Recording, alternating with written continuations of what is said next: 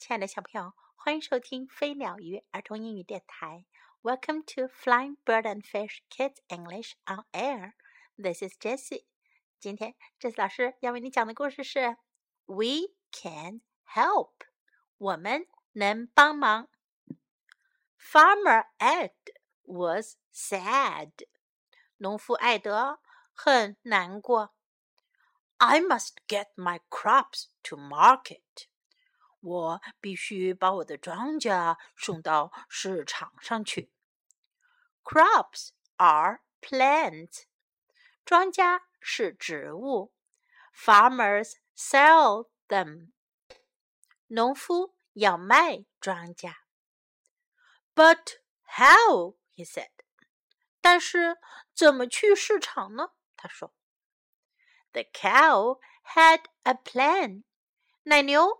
有个计划。The horse had a plan. 马有个计划。The goat had a plan. 山羊有个计划。The duck had a plan too. 鸭子也有个计划。They met in the barn. 他们在牛栏见面啦。 Here is how we can help," said the cow. 奶牛说：“我们可以这样帮忙。” We must use our heads," she said. 我们必须开动脑筋。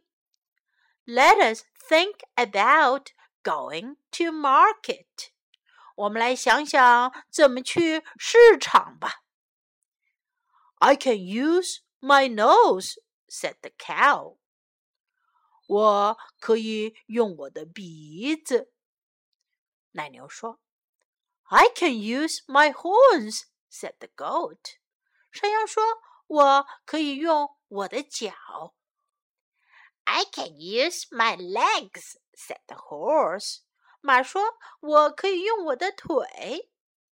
I can honk,” said the duck. 鸭子说：“我可以当喇叭叫。”于是动物们都用他们自己想到的办法。奶牛用鼻子，山羊用脚，帮助农夫把地里的胡萝卜和其他的庄稼给拱出来。马拉车，鸭子当喇叭叫。他们一路呀，就把 beans 豆，tomatoes。西红柿，corn 玉米，carrot 胡萝卜等等庄稼都给运到市场去了。They helped Farmer Ed go to market。他们帮助农夫艾德去市场了。It was fun to help。能帮上忙真有趣。小朋友，你们知道农夫艾德是在哪里种他的庄稼的吗？这些动物们是怎么帮助了农夫艾德的呢？如果你在那儿，你可以怎么帮助农夫艾德把庄稼运去市场呢？想想哦。Now time to learn some English. The cow had a plan. 奶牛有一个计划。plan, plan. The cow had a plan. The cow had a plan. Here is how we can help. 我们可以这样帮忙。Here is how we can help. Here is how we can help. We must use our heads.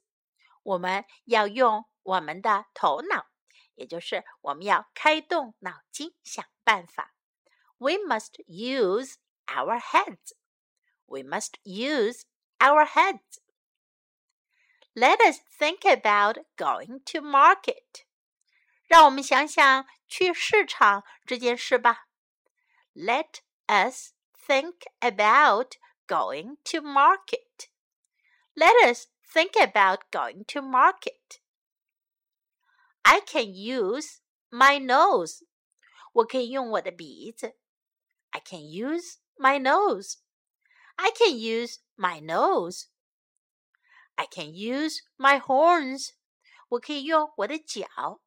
I can use my horns. I can use my horns. I can use my legs. 我可以用我的腿。I can use my legs. I can use my legs. It was fun to help. 能帮忙真好玩，能帮上忙真有趣。It was fun to help. It was fun to help. 现在我们来听一遍这个故事的原声版本。We Can Help by G.P. Drummond. Illustrated by Janet Street. Farmer Ed was sad. I must get my crops to market. Crops are plants. Farmers sell them. But how? he said.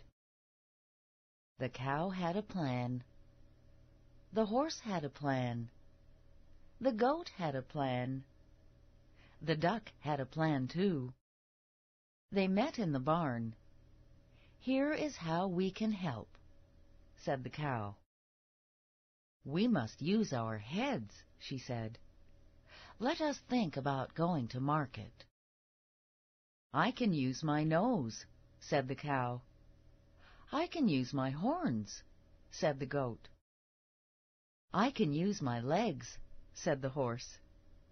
I can honk, said the duck. They helped Farmer Ed go to market. It was fun to help. Talk about it. 小朋友，在今天这个故事当中，这些动物都是怎么帮上忙的呢？你们觉得它们是不是都很有用啊？他们用了哪个本领来帮助农夫艾德呢？今天这个故事呀，我们最重要的是要记住这个单词 use，使用，use，use。好了，今天的故事就讲到这里。This is Jessie saying goodbye.